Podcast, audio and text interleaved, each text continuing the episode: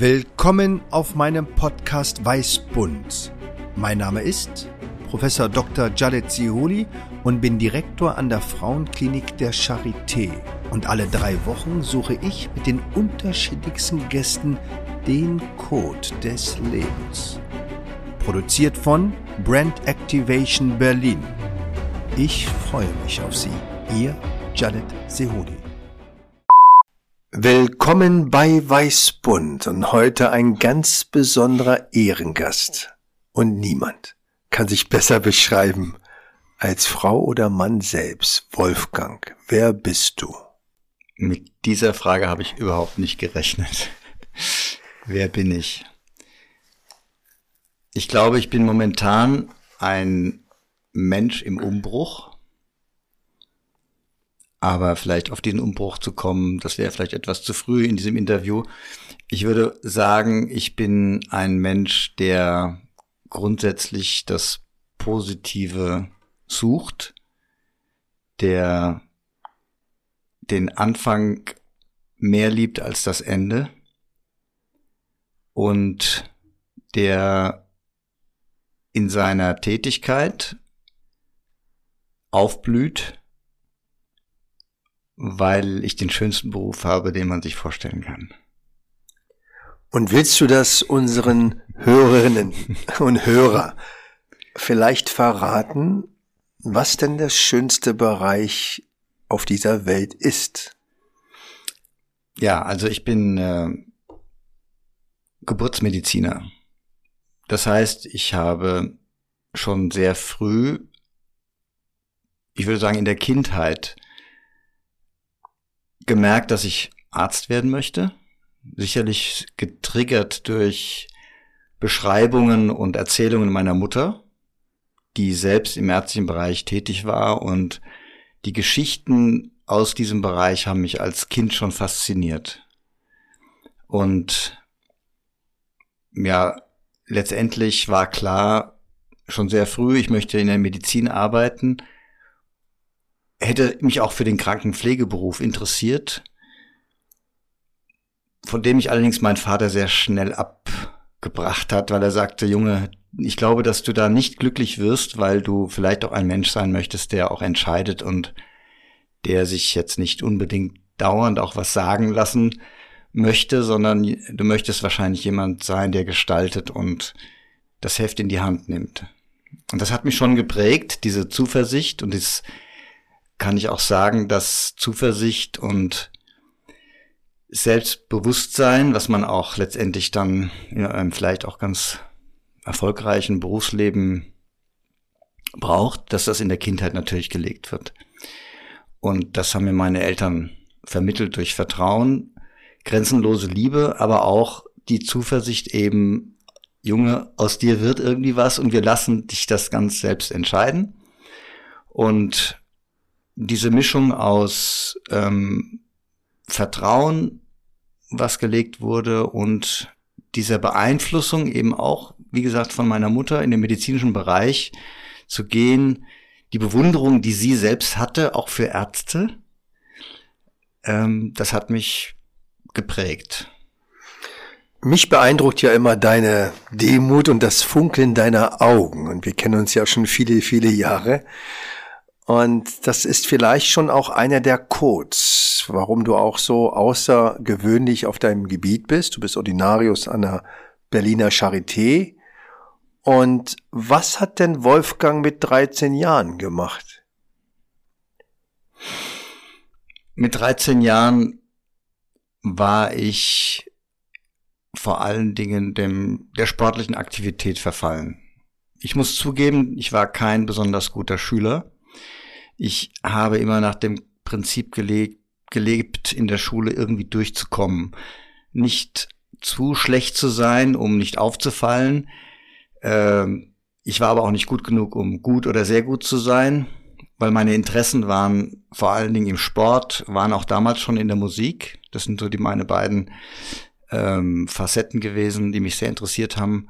Auch schon als 13-Jähriger regelmäßig Klavierunterricht, äh, bekommen und auch genossen und eben sehr, sehr viel Sport getrieben.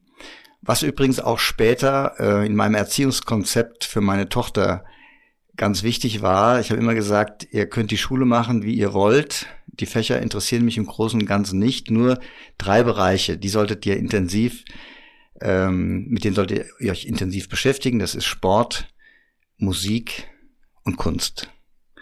Und äh, aber um die Frage zu beantworten als 13-Jähriger, also das war, das waren die Schwerpunkte, mit denen ich mich beschäftigt habe. Ich habe sehr viel Fußball gespielt, den Mannschaftssport geliebt und ähm, und Musik gemacht, Klavier und Gitarre. Welche Position denn beim Fußball? Sturm. Sturm. ja, Sturm. Also ich, ich konnte mich nur ähm, als Rechtsaußen ähm, etablieren ich hatte eine gewisse Grundschnelligkeit. Ich war leicht, ähm, schnell, ehrgeizig, trickreich und ähm, für mich wäre nie ein Verteidigerposten in Frage gekommen. Interessant. Auch ich habe ja viel Fußball gespielt, war eher Rechtsverteidiger. Heute hat sich ja das Spielsystem extrem verändert. Es gibt ja gar nicht mehr den Rechtsaußen, sondern es ist in der Regel jemand, der defensiv stark ist, aber eben nach vorne eben extrem viele Tore auch schießen kann. Aber Mannschaftssport war auch für mich extrem wichtig. Hab ja eben kein Instrument kennengelernt, weil auch keiner meiner Geschwister oder meiner Eltern ein Instrument spielen konnten. Aber mir war der Sport auch so wichtig und hat mir extrem viel Halt und Orientierung gegeben. Und deswegen finde ich das so wichtig, dass du auch den Schwerpunkt auf andere Dinge. Braucht denn ein Arzt auch eine künstliche Ader oder die Liebe zur Musik? Braucht er das, um ein guter Arzt zu sein? Hm, ich glaube nicht, dass du bist auch ein hervorragender Arzt. Du spielst kein Instrument, wobei du Rhythmusgefühl hast, hervorragend tanzen kannst. Äh, ich weiß nicht, ob ich den Zuschauern oder Zuhörern jetzt verraten darf, dass es niemanden gibt, der den Moonwalk von Michael Jackson so gut nachahmen kann wie du. Aber ähm, ich glaube nicht, dass man Musik braucht. Aber Musik ähm, ist, hat sehr viel mit der Medizin zu tun. Musik ist, macht keine Unterschiede vor oder bei Religionen, Hautfarbe, Herkunft, Gesinnung. Musiker verstehen sich wortlos, selbst wenn sie nicht die gleiche Sprache äh, sprechen, dann können sie sich äh, unterhalten. Und ähm, das ist äh, natürlich etwas, was in der Medizin sehr ähnlich gebraucht wird, mit einem guten Team am OP-Tisch zu stehen. Ähm, auch da sind wir ja multikulturell aufgestellt äh, mit, mit äh, Ärztinnen und Ärzten aus allen Herren Ländern, die sich dann in einem gemeinsamen Schaffen, konzertant wie in der Musik, äh, zusammenfinden und nur wenn das ineinander greift, wenn der Takt stimmt, wenn das Gefühl da ist, dann gelingt die Musik und dann gelingt auch ein Konzert oder ein, ein Gesang äh, oder ein Chor. Und von daher haben Musik und medizinisches Handeln extrem viel gemeinsam. Und ich glaube, dass Menschen, die einen Sinn für Musik haben und für Töne und für feine Töne, für das Piano genauso wie das Fortissimo, dass die auch in der Medizin die Nuancen heraushören. Und das ist etwas, was mir auch ganz besonders an meinem Beruf gefällt, dass ich es mag, immer wieder neuen Menschen zu begegnen und die Nuancen zu erkennen, das Problem zu erkennen, was sie ja zu mir führt im Großen und Ganzen. Haben sie irgendein Problem? Und dieses Problem mit ihnen gemeinsam zu lösen und ähm, da muss ich jetzt an einen Satz besonders denken, der von meinem Lehrer mir äh, beigebracht wurde bei unserer ersten Begegnung, als er sagte, ich möchte ihr Problem zu meinem machen. Als ich etwas verirrt über die Gänge lief und ich wusste, wo das Sekretariat ist und er mich fragte, wer sind Sie, wo möchten Sie hin? Und dann habe ich gesagt, ich möchte zu, zum Sekretariat von dem und dem Professor und dann sagt er, ich mache jetzt Ihr Problem zu meinem. Und dieser Satz, der trägt mich jetzt in der Tat nicht nur im Beruf seit mehreren Jahrzehnten, sondern er trägt mich eigentlich täglich in Begegnungen, wenn man das Gefühl hat, hier müsste man vielleicht helfen oder ähm, hier müsste man unterstützen. Und es macht Spaß, auch Probleme anderer aufzugreifen, diese mit denjenigen oder derjenigen zu lösen und dann gemeinsam hoffentlich über ein glückliches Ergebnis zu lächeln. Ich habe ja auch viel von dir gelernt und was mir immer wieder auffällt, deine Liebe zur Sprache. Und ich hatte damals als junger Arzt auch erlebt, wie der Begriff Geburtshilfe in Geburtsmedizin verwandelt wurde. Ich habe erlebt, dass der Kaiserschnitt zu einer Kaisergeburt verändert wurde. Wie wichtig ist dir Sprache in der Medizin? Ja, ich denke, dass ähm, Sprache sich entwickelt und dass wir auch manchmal im täglichen Miteinander sprechen und umgehen, darüber nachdenken müssen, welche Bedeutung die Wörter haben, die wir einsetzen und auch zu schauen, ob sie noch zeitgemäß sind. Ich will ein Beispiel nennen. Die Krankenhäuser müssten für mich Gesundheitshäuser heißen, weil sie ja zwar Kranken helfen sollen, aber das Ziel ist ja, die Menschen gesund zu machen. Das heißt, die Gesundheit im Fokus zu sehen. Der Kreissaal äh, Krinen aus dem Mittelhochdeutschen kommt von Jammern, Leiden ähm, und Schreien. Der sollte heute nicht mehr Kreissaal genannt werden, sondern es sind Geburtsräume. Warum? Weil wir kompetent die Schmerzen lindern können und weil wir die Frauen nicht mehr leiden lassen in der modernen Geburtsmedizin und dass wir ihre Schmerzen eben lindern und dass wir auch nicht mehr in Krankensälen liegen wie 1730 in der Charité, wo zwölf leidende Patienten in einem großen Saal gelegen haben und auch die Geburtshilfe in Sälen stattfand, wo nebeneinander mehrere Frauen gleichzeitig unter heftigsten Schmerzen äh, geboren haben.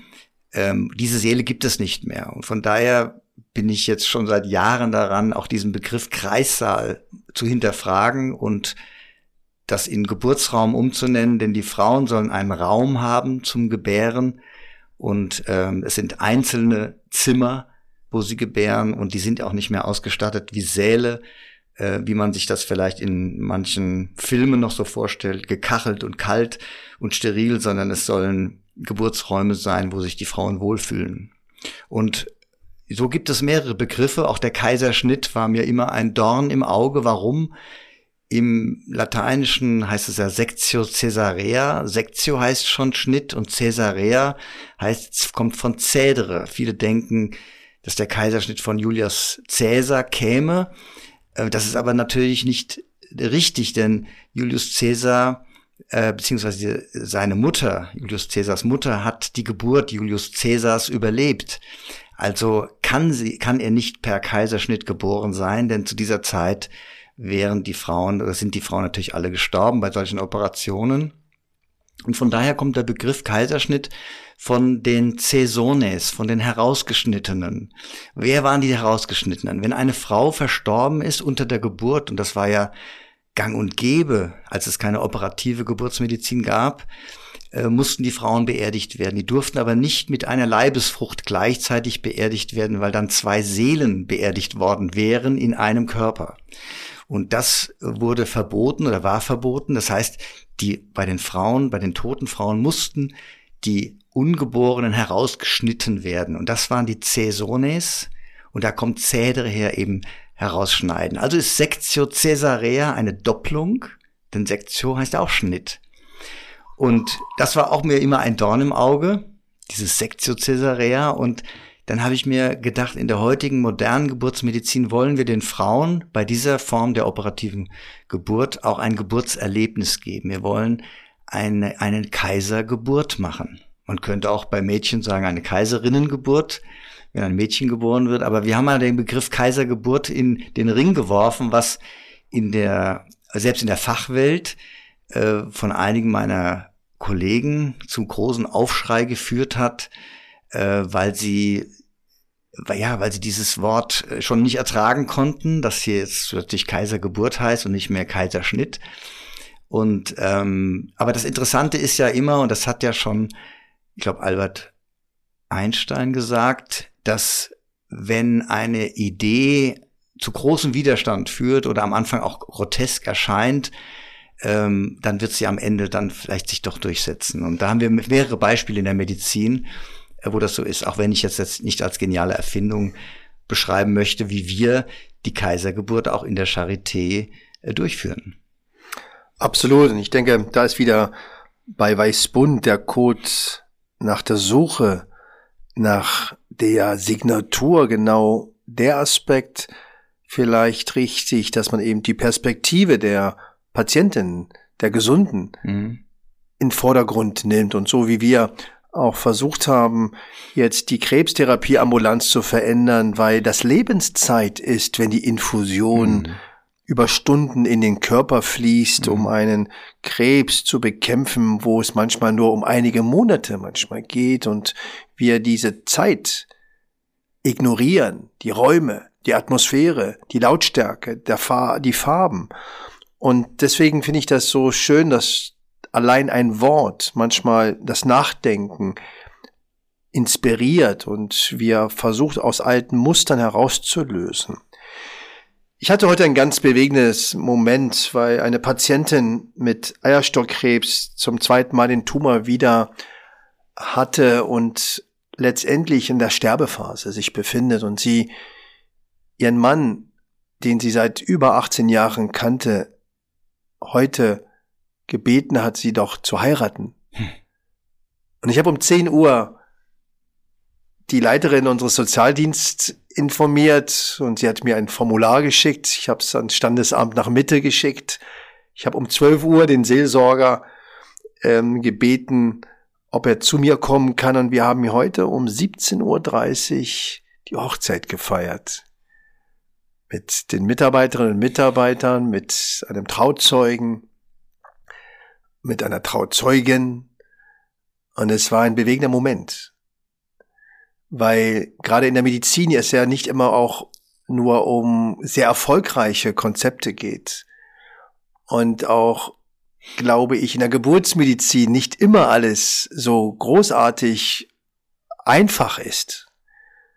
Und was tust du oder wie gehst du als Chef einer großen Klinik, vielleicht der größten Klinik überhaupt, damit um, dass die Eltern sich auf das Kind gefreut haben und es jetzt gestorben ist und die Geburt eingeleitet werden muss. Das ist ein sehr, sehr schwieriges und sehr, sehr dramatisches Thema, wenn ein Kind stirbt.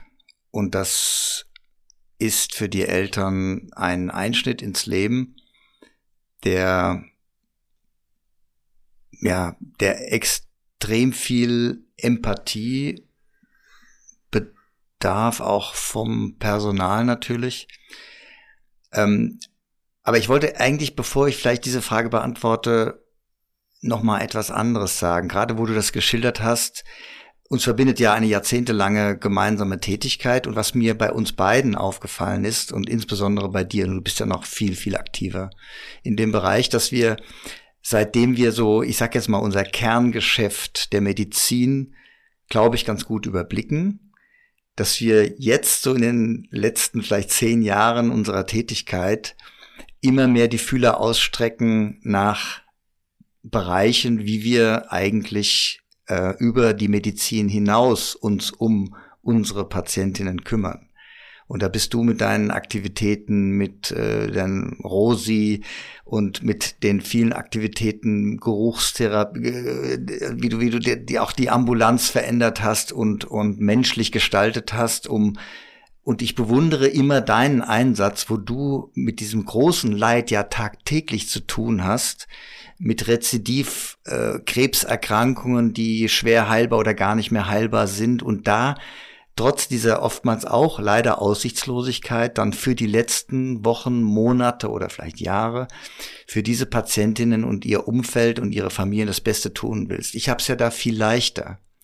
Und das ist auch das Interessante, glaube ich, zwischen uns beiden, dass ich ja auf der komplett anderen Seite stehe. Du stehst doch mehr am Ende des Lebens und ich stehe komplett am Anfang des Lebens. Diese Faszination den ersten Herzschlag zu sehen bei fünf plus fünf Schwangerschaftswochen und vier Tagen. Da beginnt das Herz erstmals zu schlagen. Und dann können wir es beobachten, wie sich dieser Mensch aus diesem Zellhaufen entwickelt. Und da bietet uns die heutige Ultraschalldiagnostik ja unglaubliche Möglichkeiten. Und diese Metamorphose der Gestaltwerdung des Menschen, das ist etwas, was mich fasziniert und wo ich das Glück habe, bei dieser Entstehung des Menschen so nah dabei zu sein. Und wenn man solche Schwangeren betreut und dann am Ende vielleicht noch bei der Geburt mit dabei ist oder auch eine Kaisergeburt durchführt und dieses Glücksmoment sieht, wenn der Vorhang fällt und die Eltern das Kind das erste Mal sehen, was sie vorher nur so im Mutterleib gesehen haben, dann vervollkommnet sich für mich dieses Bild und auch dieses Erlebnis dabei sein zu dürfen. Und es ist ein Geschenk jedes Mal und jedes Mal ein ganz besonderer Moment. Und von daher habe ich es eigentlich viel leichter als du jetzt, weil ich so am Anfang des Lebens mit dabei sein darf und begleiten darf. Jetzt kommt aber die Kehrseite, die du angesprochen hast. Es gibt natürlich auch einige Prozent, wo die Sache nicht gut geht, wo die Kinder schwere angeborene Fehlbildungen haben, die vielleicht mit dem Leben nicht vereinbar sind oder wo gar ein gesundes Kind plötzlich, sogar kurz vorm Termin, verstirbt aus heiterem Himmel. Und das ist natürlich ein schockierender Moment äh, für die Eltern, die sich natürlich die Wochen vorher was ganz anderes ausgemalt haben, äh, wie es jetzt weitergeht im Leben und das plötzlich abrupt ähm, abgebrochen wird und, und abrupt so beendet wird, dieser Traum. Und ähm, da die Eltern gut zu begleiten, ist eine Kunst und mit viel Zuhören, mit Zuwendung, mit Verständnis. Und ähm, das ist eine ganz große Herausforderung, die ganz andere Facetten und Qualifikationen und Qualitäten erfordert, wie einfach nur bei den Glücksmomenten dabei zu sein. Aber Chapeau, äh, ich bin froh, dass es solche Menschen gibt wie dich, die sich gerade bei diesen Schwerstkranken, auch vielen Sterbenden, bei dir sterben oder durch die Krankheiten sterben die Menschen bei dir bald, oftmals, weil der Eierstockkrebs ja sowas wirklich ganz Gemeines ist. Und da die Medizin schwer vorankommt, habe ich das Gefühl, und ich habe das Glück, am Anfang zu stehen. Ich denke, dass auch du wirklich großartige Leistung verbringst, weil oder vollbringst, weil, wie gesagt, du das Funkeln in den Augen hast, was man eigentlich nur als ganz junge Ärztin oder Arzt im ersten Jahr sieht. Das heißt, du siehst auch das Gute im Schlechten und das glaube ich auch einer deiner großen Charaktereigenschaften. Du sprachst, dass man eben zuhören, qualifiziert sein muss. Wie hast du dir das denn erlernt, solche Dinge auszuhalten? Also nochmal, die Situation ist doch dramatisch. Alle freuen sich auf das Kind und das Kind ist tot. Und du als Arzt erkennst es vielleicht im Ultraschall mhm. oder bestätigst es. Wie gut sind wir qualifiziert für solche Situationen? Also natürlich ist dieser Bereich in unserer Ausbildung, sowohl im Medizinstudium als auch nachher in der Facharztausbildung, äh, wird nicht geschult, wenig geschult. Es gibt zwar so psychosomatische Grundausbildung und so weiter. Aber ich muss ganz ehrlich sagen, ich glaube, am Ende ähm, muss es in den Personen selber schon stecken und ich glaube, es die, ob man etwas Begabung dafür hat, zuzuhören und sich zu widmen, ähm, das ist in die Kindheit, in die Wiege gelegt. Und ich habe mal vor, weiß ich nicht, als ich angefangen habe zu studieren, einen Artikel in der FAZ gelesen, als es darum ging, ähm, wer zum Medizinstudium zugelassen wird da sind ja Jahrzehnte Diskussionen darum, welcher Marker da irgendwie am besten ist, ob es die Schulnoten sind, Eignungstests, irgendwelche IQ-Tests und was man sich alles ausdenkt über viel Multiple Choice und so weiter. Und in diesem Artikel, und das werde ich nie vergessen, war, dass für den Autor damals eine der wichtigsten Qualifikationen die Mitleidsfähigkeit. Also Mitleid in dem Sinne, vielleicht schon wieder Bogen zu diesem Satz, ich mache ihr Problem zu meinem. Das heißt, dass es einen wirklich interessiert, was der andere für ein Problem hat und auch bei diesem Problem ein Stück mit zu leiden. Das soll nicht heißen, dass man nach der Arbeit, wenn man nach Hause kommt, sich bis zum nächsten Morgen nur Gedanken macht und nicht mehr abschalten kann und selbst gesunden kann, das soll es nicht sein. Das wäre überzogen. Aber ich glaube, man muss wirklich auch mitleiden. Ein Stück mitleiden. Gibt es verschiedene Studien, die genau Patienten befragt haben, was sie von dem Arzt oder Ärztin erwarten. Und da ist immer die Empathie höher eingestuft als die Kompetenz, weil sie mhm. gehen davon aus, dass man studiert hat, dass man mhm. Fachbildung, ähm, Fortbildung besucht hat, dass man qualifiziert ist. Aber die Empathie, und das merke ich auch immer mehr, und das hat vielleicht auch was mit unserer ja, Sensibilität, aber auch vielleicht mit unserem Alter zu tun, geht es wirklich um die persönliche Beziehung, um das Gefühl, den Geschmack, ob man die Situation ernst nimmt mhm. und auch eben Energie, mentale, körperliche investiert in dieses Thema, in dieses Problem, ohne dass man gleich jede Lösung in sich ähm, schon parat hat. Und es sind manchmal die kleinen Dinge, der Rückruf, wie geht's Ihnen, was ist daraus geworden, dieses Nachhaken, dieses in Beziehung bleiben. Und das, glaube ich, macht diesen großen Unterschied. Wir kennen uns sehr lange und deswegen ist das für mich eine große Ehre, dass du heute hier bist, Wolfgang. Aber du hast uns natürlich jetzt mit dem Umbruch sehr beschäftigt.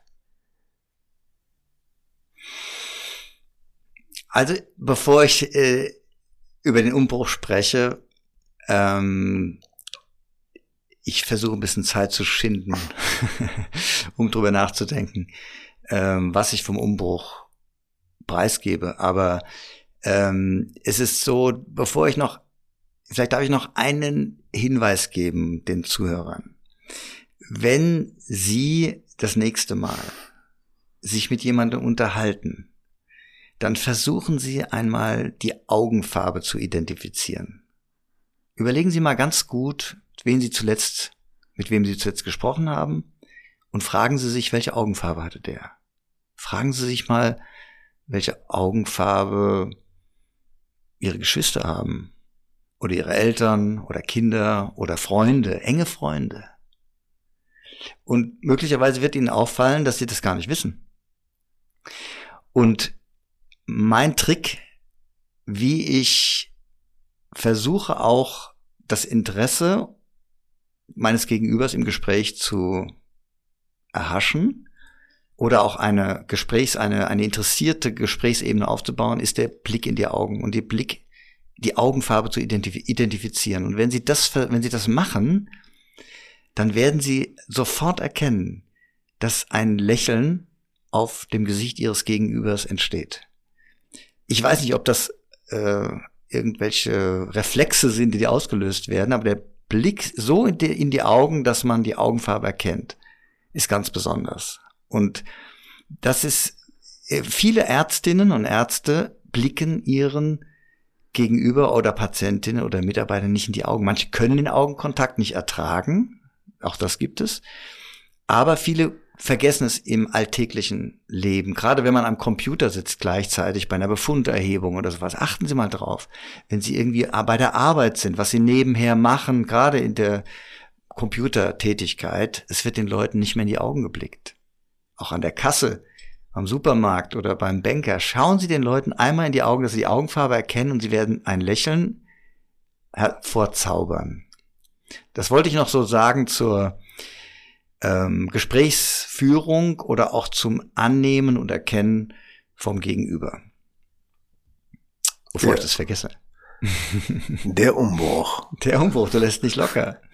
Ja, der Umbruch. Der Umbruch ist sicherlich ähm, der wichtigste Umbruch ist sicherlich das Alter. Und ähm, das Alter hat dahingehend Bedeutung zunehmend, dass man sich sagt, man möchte die Zeit, die man hat, wirklich nutzen. Und nutzen meine ich mit sinnvollen Dingen. Und wenn ich mir manchmal überlege, wie viel Stunden ich in langweiligen unnötigen Sitzungen, und der Begriff sagt schon, man sitzt darum, verbracht habe, wo am Ende nichts rausgekommen ist, dann schäme ich mich im Nachhinein, dass ich die Lebenszeit, die mir gesund geschenkt wurde, auch so verschwendet habe. Und ähm, eben der Umbruch für mich ist, ähm, dass man jeden Tag wirklich genießen muss, denn es kann jeden Tag, und das betrifft nicht nur unsere Altersgruppe, sondern es betrifft auch die 35-jährige Patientin. Und ich habe äh, gerade in diesem letzten Jahr ein Dutzend junge, schwangere Frauen betreut mit bösartigen, fortgeschrittenen Krebserkrankungen. Natürlich sind wir der Charité ein Zentrum für die speziellen Patientinnen und Fälle, Fälle mag ich nicht sagen, Patientinnen. Und von daher kondensiert sich natürlich äh, diese Klientel mit schweren Problemen in unserer Klinik.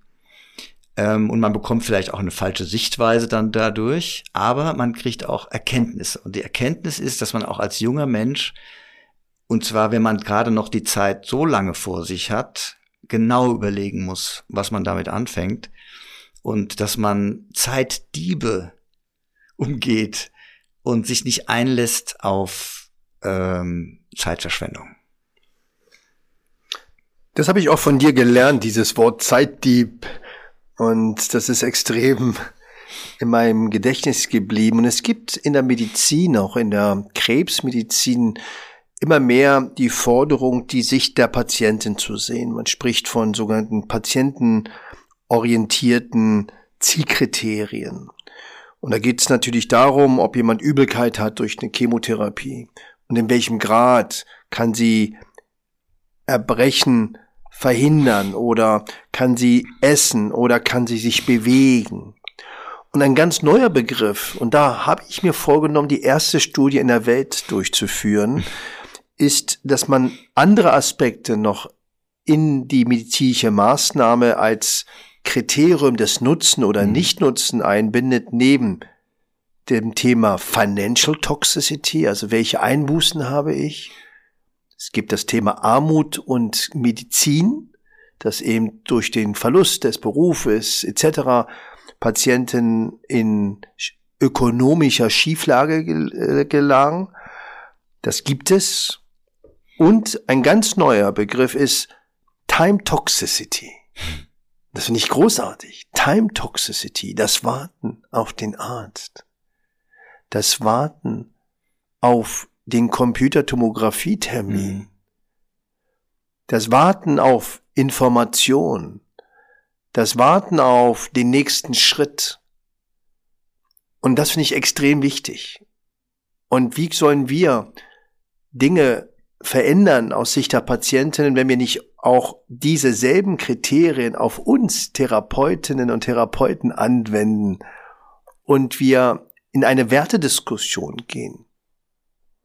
Warum gelingt es uns so schwer, über Sexualität und Tod zu sprechen, wenn wir nicht selbst uns mit der eigenen Sexualität und dem eigenen Sterbeprozess auseinandersetzen? Und das könnte der Code sein, warum es immer wieder tabuisiert wird, genau diese Perspektive zu sehen, ohne zu fordern, dass alles, was wir tun, hocheffektiv sein muss. Und gerade in der Medizin dieser ökonomische Druck, Prozesse zu optimieren, mhm. dafür werden ja diese Sitzungen mhm. veranstaltet, um Prozesse zu optimieren. Und deswegen ist es so relevant, dass wir eben eigentlich immer nach dem Umbruch suchen sollten und mhm. uns nicht so hinchronifzieren. Und das fällt natürlich schwer. Gerade du bist ja nicht umsonst Ordinarius an der Charité. Du bist immer 190 Stundenkilometer gefahren, obwohl eigentlich nur 80 der Durchschnitt war. Wie schaffst du es, von 190 zu deeskalieren und zu entschleunigen? Was ist dein Geheimnis? Mein Geheimnis ist vielleicht, dass mich wirklich Anforderungen herausfordert. Und zwar im positiven Sinne. Ich sehe es sportlich. Ähm, wir stehen an so einem Tag manchmal, und das ist auch das Spannende in meinem Beruf. Äh, ich komme zur Arbeit und weiß in gewissem Maße, was auf mich wartet. Ähm, ich fange mal mit der Morgenbesprechung an. Wir, nach dem, ich will mal sagen, Chefarzt-Sparmodell der großen Konzerne und Kliniken bekommt man gerne ein oder zwei Standorte, zwei Kliniken, manchmal drei sogar, äh, zugeordnet. Das äh, ist natürlich etwas, was einen zunächst einmal ehrt, weil die Macht größer ist, weil der Einfluss größer ist, das Team ist größer, die Bettenzahl ist höher und alles das ist natürlich zunächst einmal attraktiv. In Wirklichkeit wenn man mehrere Standorte und wie ich darf jetzt zwei Standorte begleiten, Standort Campus Virchow Klinikum, Standort Mitte, bedeutet das aber, dass man sich auch aufteilen muss, dass man an beiden Standorten präsent sein will und muss und dann hin und her gerissen ist, vielleicht am falschen Standort zum falschen Zeitpunkt zu sein. Und aber es gelingt mir oder unserem Team morgens um 8 Uhr eine, und das ist die Digitalisierung, eine gemeinsame campusübergreifende Morgenbesprechung zu gestalten, wo beide Standorte wissen, was am anderen Standort läuft, wie viel geplante Eingriffe, was in der Nacht passiert ist, wo eine beinahe Katastrophe abgewendet werden konnte. Und Geburtsmedizin ist Notfallmedizin und kann sehr schnell zur Notfallmedizin werden. Und in diesen Morgenbesprechungen beispielsweise wird alles abgeglichen. Das ist so ein bisschen planbar, aber dann geht's schon los, dass plötzlich können Sie sich diese Patientin anschauen. Hier hat sich der und der krank gemeldet, jetzt fehlt der und der, bitte lösen Sie das Problem.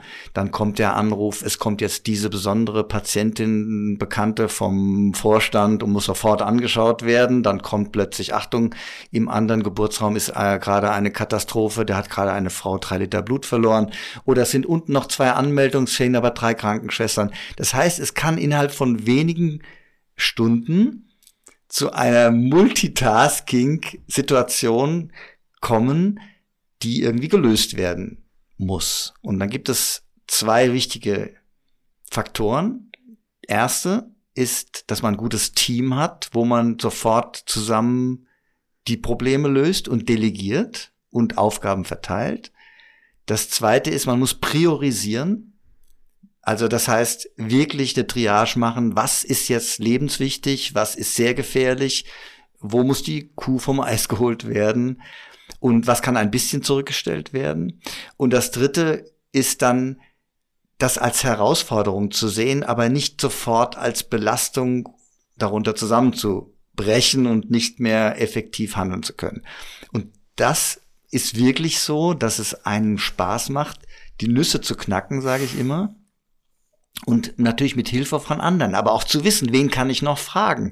Wer ist vielleicht in dem Gebiet viel besser und hat jetzt noch die zündende Idee?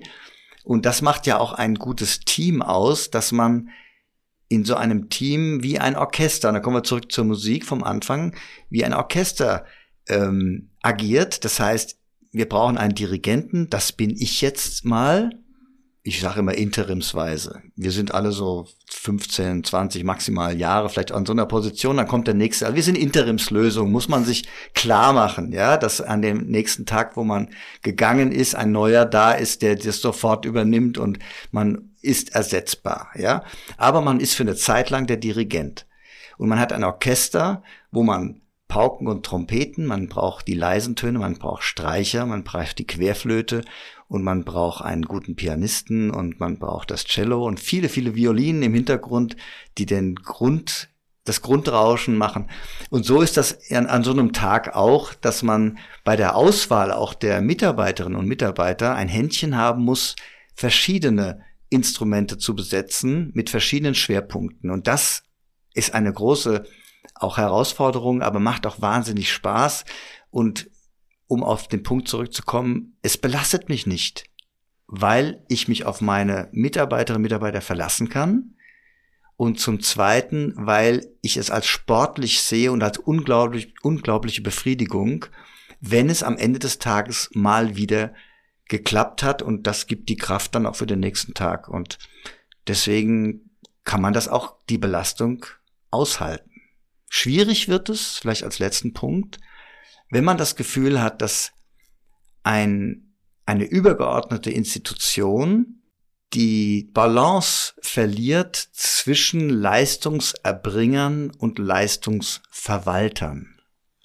Und da ist offensichtlich in einigen Konzernen, da will ich jetzt nicht die Charité mit meinen, ist eine Imbalance entstanden.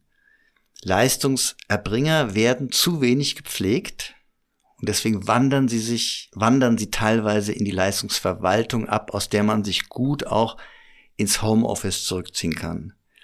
Und das hat jetzt die Pandemie ja noch mehr bewirkt, dass plötzlich Homeoffice, den Begriff gab es, glaube ich, vorher fast nicht, zumindest hat ihn keiner gekannt.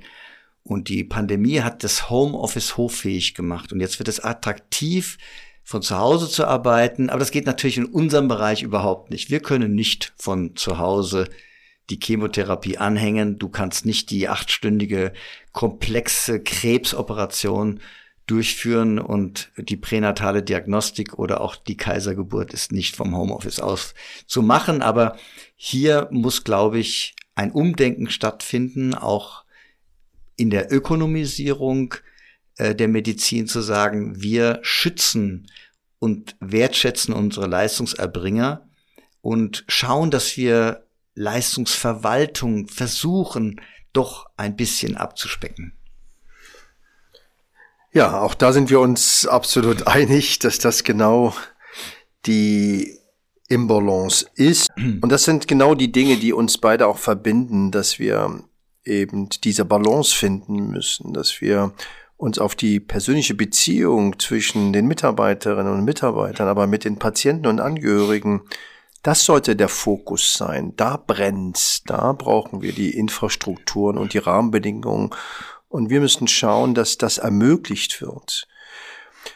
Normalerweise frage ich nach der Henkersmahlzeit, was ich niemanden natürlich wünsche.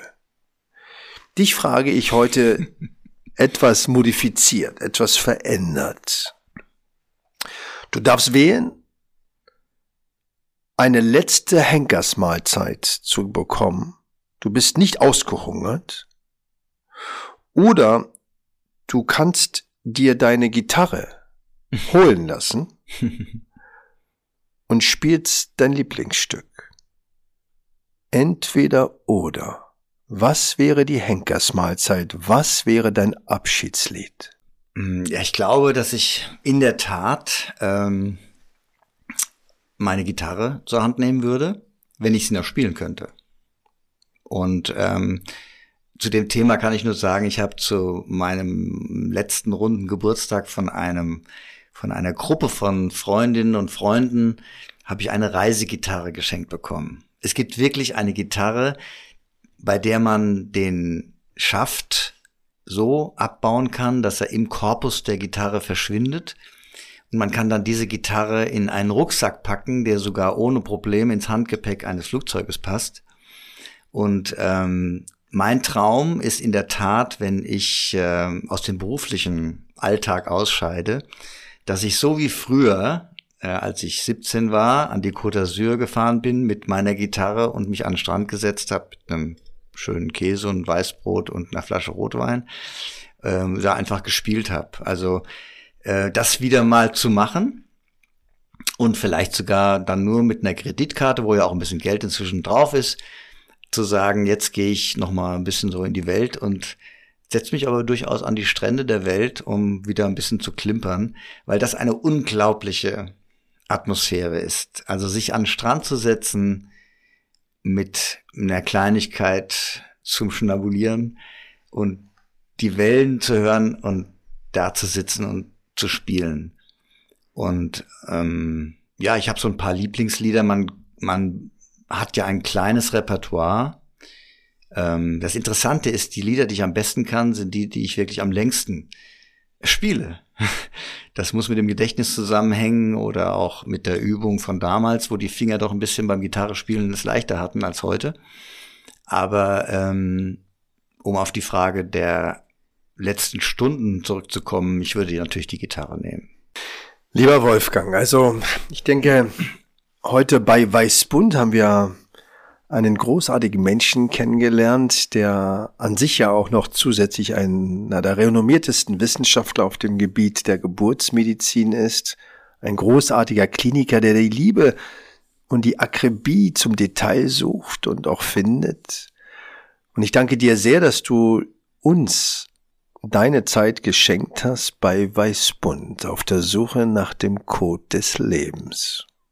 Ja, darf ich noch was sagen? Obwohl es so ein schönes Schluss Schlusswort war. Also zunächst einmal, äh, für mich war es jetzt auch ein großes Erlebnis, hier bei dir zu sein. Ich finde es wieder mal fantastisch, was du als Ordinarius für gynäkologische und onkologische äh, Hochleistungsmedizin so nebenbei ähm, auf die Beine stellst. Und es war natürlich eine sehr große Ehre, hier in diesem professionellen Studio mit dir zu sprechen.